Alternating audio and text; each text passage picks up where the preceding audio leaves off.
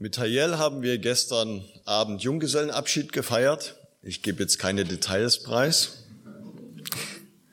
Und äh, passend dazu habe ich einen guten Witz. Karl ist zu Besuch bei seinem Freund Willi und dessen Frau. Während des ganzen Abendessens spricht Willi seine Frau nur mit Kosenamen an. Schatzi, Engelchen, Mäuseschwänzchen. Nach dem Essen ist Karl kurz mit Willi allein und sagt, Mann, das finde ich aber echt toll, dass du deine Frau nach all den Ehejahren noch immer mit solchen Worten ansprichst, wie ein frisch Verliebter. Darauf wiegt Willi mit dem Kopf hin und her und sagt, na ja, um ehrlich zu sein, ist es etwas anders. Vor drei Jahren habe ich ihren Namen vergessen. Im bekanntesten Gebet der Welt geht es um einen Namen. Unser Vater im Himmel, geheiligt werde dein Name. Das ist doch merkwürdig, dass gerade diese Bitte die allererste ist. Es geht nicht zuerst um den Weltfrieden. Es geht nicht zuerst um meine Gesundheit. Das Wichtigste und Höchste ist scheinbar ein Name. Voraussetzung für alles, was danach kommt, ist, dass der Name des Vaters geheiligt wird. Was bedeutet das? Das Erste, was mir zu Namen einfällt, ist, dass ich sie nicht gut behalten kann. Ich weiß nicht, wem das auch so geht von euch. Also, das äh, kann auch ein bisschen peinlich werden, wenn man jemanden eigentlich gut kennt oder gut gekannt hat, man hat sich dann vielleicht eine Zeit nicht gesehen und dann taucht er wieder auf und der Name will einfach nicht kommen. Solange ein Mensch weit weg ist, ist das nicht so schlimm, wenn ich den Namen nicht weiß, wenn ich ihm aber persönlich begegne, ihm die Hand reiche, dann ist es schon gut, auch den Namen zu kennen. Wenn ich Gott nur von ferne kenne, dann ist es nicht so wichtig, wie ich ihn nennen soll. Nenn's Glück, Herz, Liebe, Gott, ich hab keinen Namen dafür, Gefühl ist alles, Name ist Schall und Rauch, sagt Faust äh, in diesem Werk von Goethe. Viele würden heute sagen, ich nenne es kosmische Energie oder Schicksal, dem Schicksal sei Dank, wie auch immer. Nun glaubt die Christenheit, dass Gott keine namenlose Energie ist, sondern eine Person. Und Personen haben nun mal Namen. Und Gott ist es ein echtes Bedürfnis, dass du ihn persönlich, also mit Namen kennst. Tatsächlich hat Gott gleich mehrere Namen. Jeder dieser Namen steht für ein bestimmtes Handeln Gottes. Beleuchtet einen Wesenszug von ihm. Man könnte auch sagen, er hat viele Kosenamen, auf die er hört. Weiß jemand, was ich meine? Sag doch mal ein. Wem fällt was ein? Jehova. Jehova, ja? Oder Yahweh? Abba ist Papa, ja, genau. Zebaoth, genau, das ist Weiß jemand, was es bedeutet? Herr der, Herr der Herrscharen. Ja, sowas wie Heerführer oder General könnte man noch sagen. Also er ist der Chef über das ganze unsichtbare Engelheer. So mächtig, also seine, seine Macht wird da betont. Ja. Dann gibt's auch unbekanntere äh, Namen. El Shaddai, der Allmächtige. Oder passend zur Jahreslosung, El Roy, Gott, der sieht, Gott, der mich sieht. Ist ein Name. Emanuel, ja. Gott mit uns, ja. Siegfried und Roy. Siegfried und Roy gibt's auch, das stimmt, ja. Ähm, Yahweh Shalom, der Gott des Friedens. Oder unser Erlöser, das ist von alters her dein Name, heißt es in Jesaja 63. Jedes Mal steckt da ein Programm, ein bestimmtes Anliegen im Namen drin. Aber seinen eigentlichen Namen, den hat Gott zum ersten Mal einem Schafhirten in der Wüste verraten. Mitten in der Einöde brennt ein Dornbusch Ein Schafhirte sieht das, geht neugierig hin und wird plötzlich angesprochen. Gott spricht aus dem Feuer und stellt sich dem Mose vor, ganz persönlich mit seinem Namen, Yahweh. Das heißt, ich bin der für euch da ist. Ich bin da für euch, Yahweh. Und Mose merkt sofort, ich muss jetzt meine Schuhe ausziehen, ich stehe hier auf heiligem Boden. Das ist hier was ganz Besonderes. Gott ist hier, nicht nur sein Name, er selbst ist da. Bisher kannte ich ihn nur vom Hören sagen. Doch jetzt stellt er sich mir persönlich vor. Der Name steht für Gottes persönliche Anwesenheit und für seine Zuwendung. Und er steht für sein Wesen und sein Programm. Wenn irgendwo eine Leuchtreklame aufleuchtet, zum Beispiel mit dem Namen McDonald's, dann hast du eine konkrete Vorstellung, was mit diesem Namen verbunden ist. Wie das da duftet, möglicherweise. Vielleicht kommt dir gleich so ein, so ein Geruch in die Nase, was es da zu essen gibt. Vielleicht läuft dir sogar Wasser im Mund zusammen, je nachdem.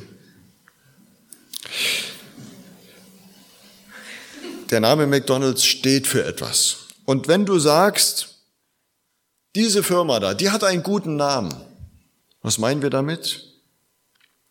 Damit meinen wir ja nicht nur, dass der Schriftzug schön aussieht oder so, oder dass der Name gut im Ohr klingt, sondern du meinst das, wofür der Name steht. Die Marke, im Englischen das Branding, die Qualität der Produkte, der Service und so weiter. Diese Firma hat einen guten Namen. Wo der Name Gottes auftaucht, da ist es auch so. Es geht nicht um einen bloßen Namen, um einen Begriff, sondern der Name ist Programm. Und der Name Gottes, Yahweh, ich bin da für euch immer. Ich stehe für euch ein, der ist Programm. Und dieser Name soll überall geheiligt werden, überall aufleuchten, in jeder Stadt, an jeder Landstraße. Zuerst leuchtete der Dornbusch in der Wüste, dann verband man den Namen Gottes jahrhundertelang mit dem Tempel, von dem Ute gesprochen hat, mit dem Tempel in Jerusalem. Da hat Gott gesagt, hier möchte ich meinen Namen wohnen lassen. Hier möchte ich ansprechbar sein. Hier sollt ihr erfahren, wer ich bin für euch. Und der Prophet Jesaja aber ahnte schon, das wird Gott eines Tages nicht mehr genügen. Er würde seinen Namen einmal überall bekannt machen. Viel bekannter als der Name von McDonald's oder Coca-Cola. Sehen wird man vom Westen her seinen Namen und vom Osten her seine Herrlichkeit, sagt er. Und das hat Gott tatsächlich wahrgemacht. Tief hinab bis auf ein Strohlager im Stall lässt Gott seinen Namen sinken. Menschen aus fernen Ländern kommen und wollen das Wunder sehen. Gott schreibt seinen Namen Yahweh, ich bin da für euch in die Welt hinein. Mit Jesus Christus ist Gott aus seiner Anonymität herausgetreten. So als würde ein Mensch, den du bisher nur vom Hörensagen kanntest, aus seiner Haustür heraustreten und sagen, guten Tag, ich bin der Peter Schmidt. Und das ist der Sinn der Sendung Jesu, zu zeigen, wer Gott eigentlich ist. Gott tritt sozusagen aus der Haustür seiner unsichtbaren Welt in unsere Welt hinein und stellt sich uns mit Namen vor, damit wir ihn wirklich kennenlernen. Ich habe den Menschen deinen Namen bekannt gemacht. Johannes 17. Das sagt Jesus am Schluss seines Lebens in einem Gebet. Ich habe deinen Namen, Vater, den Menschen bekannt gemacht. Und er wiederholt dann, und ich habe ihn deinen Namen bekannt gemacht und ich werde ihn weiterhin bekannt machen, damit die Liebe, mit der du mich geliebt hast, auch in ihnen sei und ich in ihnen. Damit spricht Jesus über ein großes Geheimnis. Der eine, der Gottes Liebe wirklich lebt, ist Jesus Christus. Gottes Name ist bei ihm Programm bis zum Tod. Was ihr auch anstellt, wie ihr mich auch ablehnt, ihr werdet mich nicht los ich bin für euch da. Der Vater hatte die Kraft seines Namens auf den Sohnemann übertragen.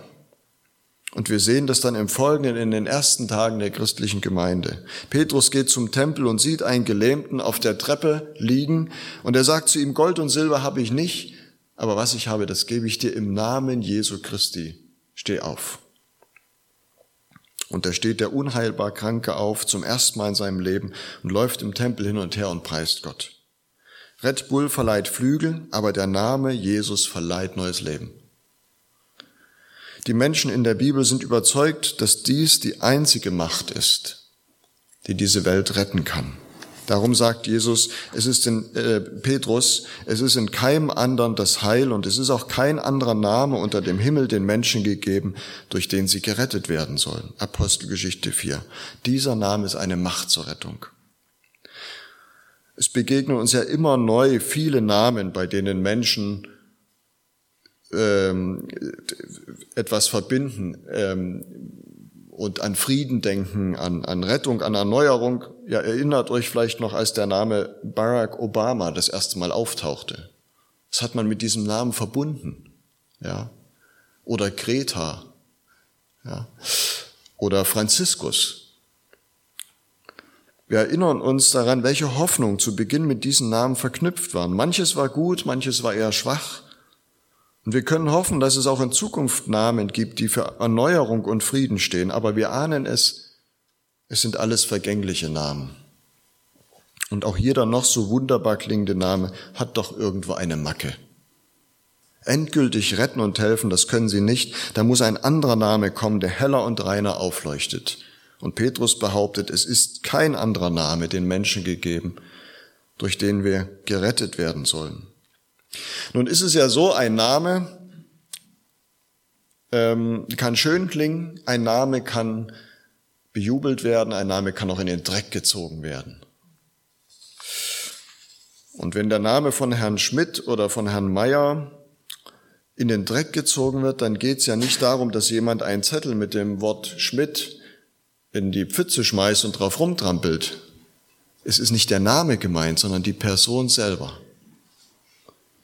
Die Person selber wird schlecht gemacht.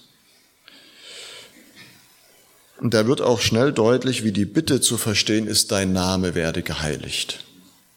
Es geht bei dieser Bitte gar nicht um einen Namen, sondern um Gott selbst. Man kann ihn verleumden, man kann ihn auch für eigene Zwecke missbrauchen. Da gibt es viele Varianten. Bei allen möglichen und unmöglichen Gelegenheiten wird ja Gott als Kraftausdruck in den Mund genommen Oh Gott, oh Gott. Kennt ihr das? Passiert euch vielleicht auch. Oder gar nicht so bekannt, oh je, oh Jesus.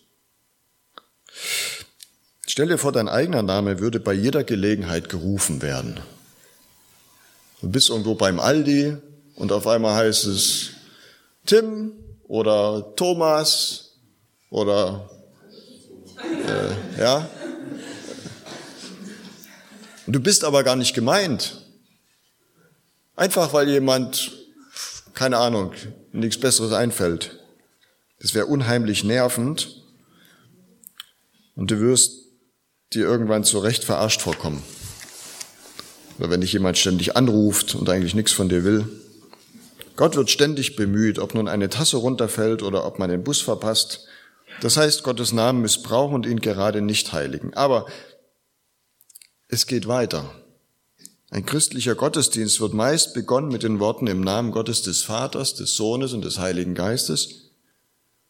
Und dann passiert es, dass unter dem gleichen Dach dieser Kirche, wo Sonntag für Sonntag der Name Gottes genannt wird, ein Jugendmitarbeiter an einem Schutzbefohlenen sich vergreift. Und die Verantwortlichen, die Vorgesetzten, der Pastor, der Kirchgemeinderat, wer auch immer, Gemeindevorstand, die versuchen das dann noch zu vertuschen. Und hier wird nicht allein ein Mensch missbraucht, sondern der Name Gottes ebenso. Oder der Pastor behandelt die Gemeindepädagogin wie eine Haussklavin. Der Kirchgemeinderat behagt sich öffentlich in den Medien und wird so zum Stadtgespräch. Durch all das wird der Name Gottes jedes Mal mit Dreck beworfen. Er verliert seine Leuchtkraft in der Stadt und im Land. Man braucht den Namen Gottes auch gern für seine eigenen Zwecke. Ihr erinnert euch vielleicht an den letzten Wahlkampf in Amerika, bald gibt's ja auch wieder einen. Und äh, da wird unbedingt Gott mit eingebaut, weil man genau weiß, äh, die Frommen, die wollen das hören, dass ein zukünftiger Präsident irgendwie auch gläubig ist und äh, irgendwie was mit der Bibel zu tun hat. Und das wissen die Wahlkampfmanager und das Wahlkampfteam natürlich. Und dann wird das alles mit eingebaut, damit da jemand halt gewählt wird. Gott wird vor den eigenen Kern gespannt. Menschen sind ständig versucht, Gott zum Gebrauchsartikel zu machen, je nach Bedarf oder hervorgezogen. Bei einer Beerdigung oder bei einer Hochzeit wird er benötigt. Man braucht dann diesen Namen als Dekoration für seine Feiern, wenn man auch sonst nie nach ihm gefragt hat. Das religiöse Bedürfnis des Menschen, das will Gott für seine eigenen Zwecke gebrauchen. Man erwartet Segen für das eigene Familienglück, für den Geschäftserfolg und für die Gesundheit soll er selbstverständlich auch sorgen. Wir machen aus Gott einen Kellner, den man beim Namen herbeiruft, wenn man ihn benötigt. Du gibst bei ihm deine Bestellung auf, aber am Ende entlässt du ihn mit einem mickrigen Trinkgeld. Das ist der fromme Missbrauch des Namens Gottes und das alles erduldet Gott. Was ist dann aber dieses Heiligen? den Namen heiligen. Martin Luther sagt dazu im kleinen Katechismus, Gottes Name ist zwar heilig bei sich selbst, aber wir bitten in diesem Gebet, dass er auch bei uns heilig werde. Genau darum geht es. Das Wesen Gottes, wofür er mit seinem Namen steht, das soll Gewicht bekommen. Das soll wichtig sein, das soll uns wichtig sein und etwas gelten. Zuerst bei uns selber natürlich. Da brauchen wir uns nicht aufregen, wie bei anderen und in der Welt der Name Gottes nicht geheiligt wird. Nein, wie ist es denn bei uns? Wir sehnen uns ja eigentlich danach, mein Name werde geheiligt. Unser Name, unser Programm ist doch wichtig. Und wenn unser eigener Name mal nicht dankend erwähnt wird oder übergangen wird, dann sind wir schnell enttäuscht und beleidigt. Früher ging es in Gemeinden zu nach dem Motto alles für Gottes Lohn da wurde keiner öffentlich gelobt. Mit Dank ging man sehr sparsam um, damit sich ja niemand etwas einbildet. Ob das immer angemessen war, darf man bezweifeln. Heute aber dient Gemeinde oft der eigenen Profilierung. Wenn ich sonst keine Bühne habe in der Gemeinde, kann ich mich präsentieren und werde beklatscht. Wenn ich im Betrieb nichts zu sagen habe, dann doch wenigstens im Kirchgemeinderat. Dabei kommen wir doch gar nicht in unserem Namen zusammen, sondern im Namen des dreieinigen Gottes.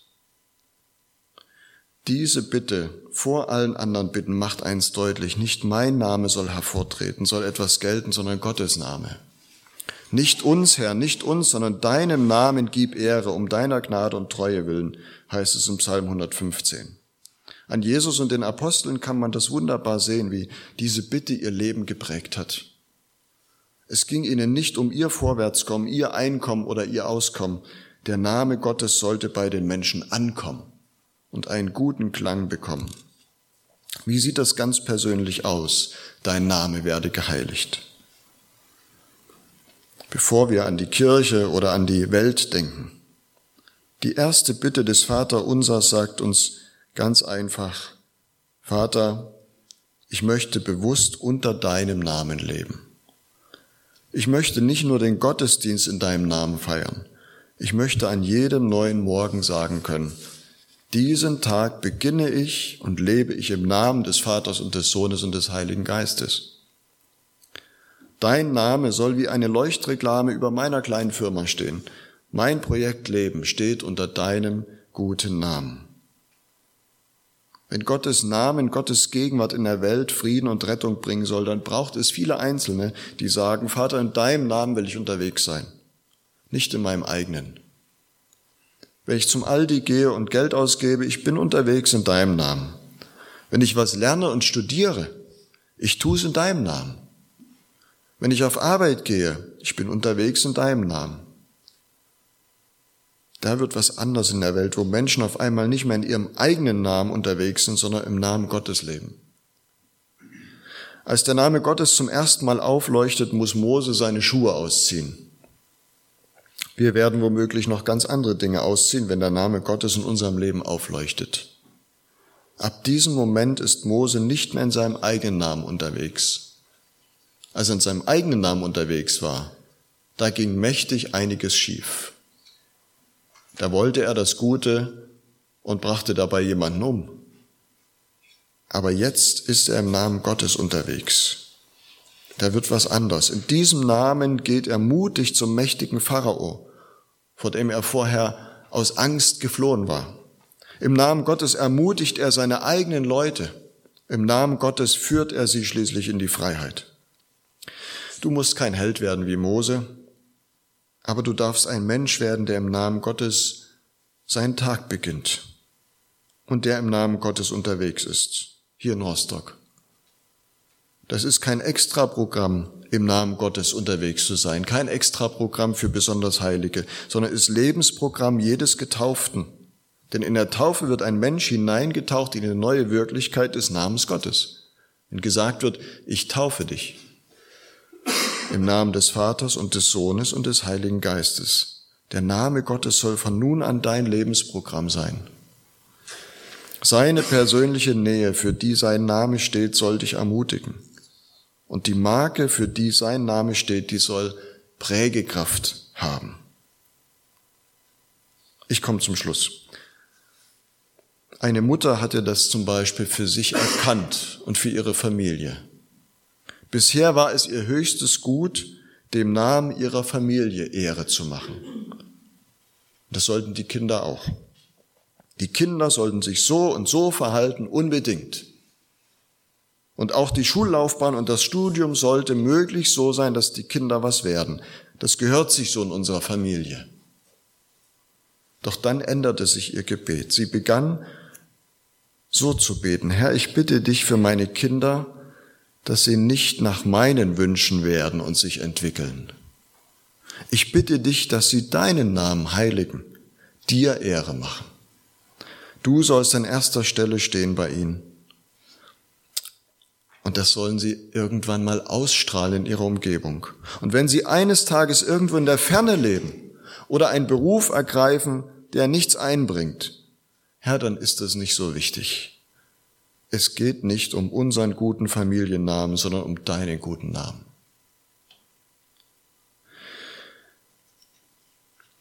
Die Vorzeichen ändern sich wo wir im Namen Gottes unterwegs sind. Manches, was bisher wichtig war, ist nicht mehr wichtig. Und anderes wird wichtig. Das Vater unser hilft dir beten und glauben. Jesus Christus nimmt dich hinein in seine vertraute Beziehung zum Vater und darum kannst du beten, unser Vater. Und er rückt dein Glauben zurecht. Hör auf damit, Gott für dich zu gebrauchen, für deinen Namen, Fang an und lass dich stattdessen von Gott gebrauchen. Geh hinaus und sei nicht in deinem eigenen Namen unterwegs, sondern in seinem Namen. Das heißt, seinen guten Namen heiligen. Amen.